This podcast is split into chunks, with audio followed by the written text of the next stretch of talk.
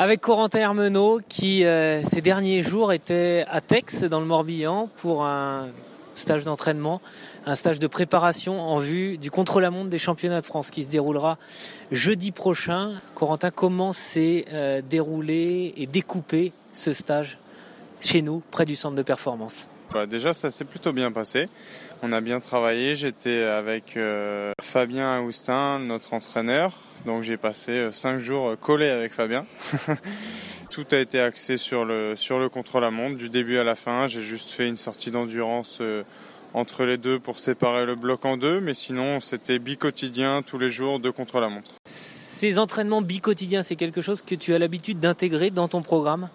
C'est quelque chose que j'affectionne particulièrement. Ouais, juste avant, juste avant un contre-la-montre, pour bien préparer ça, j'aime vraiment ce, genre d'exercice et surtout c'est assez difficile de, repartir l'après-midi, donc euh, je me force à faire tout ça pour être dans les meilleures conditions le jour J. C'est un mode de fonctionnement que tu as adopté, toi, être euh, à 200% pendant quelques jours pour atteindre un objectif fixé. Oui, en effet, c'est un, c'est un mode de fonctionnement que j'ai eu euh, depuis mes années juniors où j'aime bien fixer un objectif et donc je me prépare vraiment à un moment précis pour cet objectif et c'est vrai que je le fais pas. Je me concentre pas toute l'année euh, dessus, mais je me prépare vraiment au moment venu. Euh, quand il faut, je prépare tout ça. Ta médaille de bronze euh, à Bergen en Norvège l'an passé au championnat du monde espoir, c'est sur ce mode-là que tu l'avais conquise? Oui, tout à fait. C'est exactement même ce mode-là. J'ai remis en place et en ordre exactement les mêmes entraînements. Tout remis en place exactement pareil.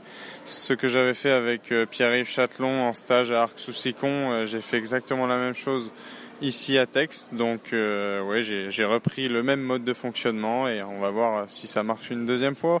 Je pense qu'il n'y a pas de raison, je pense que ça, vient, ça va bien marcher. Ouais. Combien de kilomètres en 5 jours? Combien d'heures de vélo? Euh, On tournait aux alentours de 160 km par jour en moyenne et environ 4 heures par jour. Derrière moto toujours? Quasiment toujours euh, derrière moto, juste la sortie de foncier où j'ai fait où j'ai fait mon entraînement tout seul, mais euh, le reste du temps c'était derrière moto pour vraiment euh, cibler la vitesse et l'allure que je peux retrouver en, en course. Tout, tout, tout sur le vélo de chrono?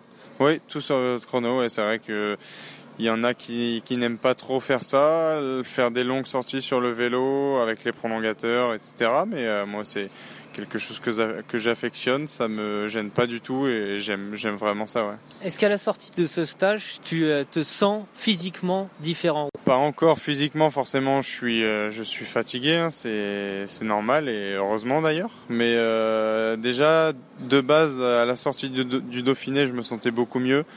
Déjà au début de ce stage, je me sentais vraiment bien. J'étais, euh, je sortais de trois jours off après le Dauphiné et je sentais déjà que j'avais pris de la force grâce au Dauphiné. Donc je pense que Dauphiné plus ce stage, ça va vraiment faire un que du plus pour moi pour ce championnat de France. Merci beaucoup Corentin Hermenot dans toute sa splendeur, le spécialiste euh, des efforts chronométrés, l'ancien champion d'Europe euh, de poursuite par équipe. Bonne chance Corentin, le boulot est fait semble-t-il.